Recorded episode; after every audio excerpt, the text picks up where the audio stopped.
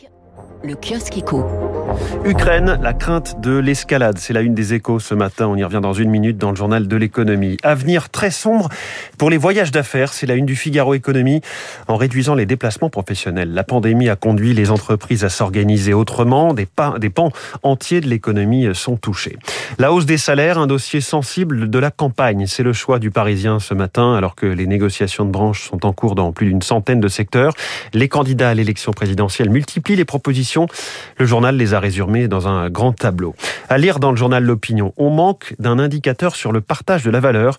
C'est Philippe Koubiza, associé chez PYC, qui commente les bons résultats annuels des entreprises du CAC 40, mais le résultat net ne dit rien sur la manière dont la valeur a été répartie en amont.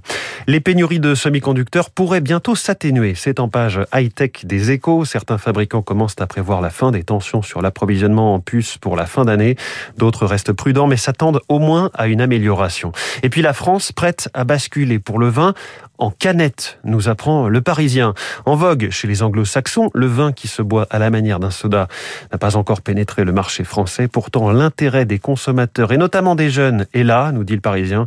On verra ce qu'en pense le patron du salon Vinexpo qui se tient cette semaine à Paris, Rodolphe Lamez, qui sera notre invité demain matin à 7h moins le quart. On referme ce kiosque éco et on rebouchonne cette bouteille.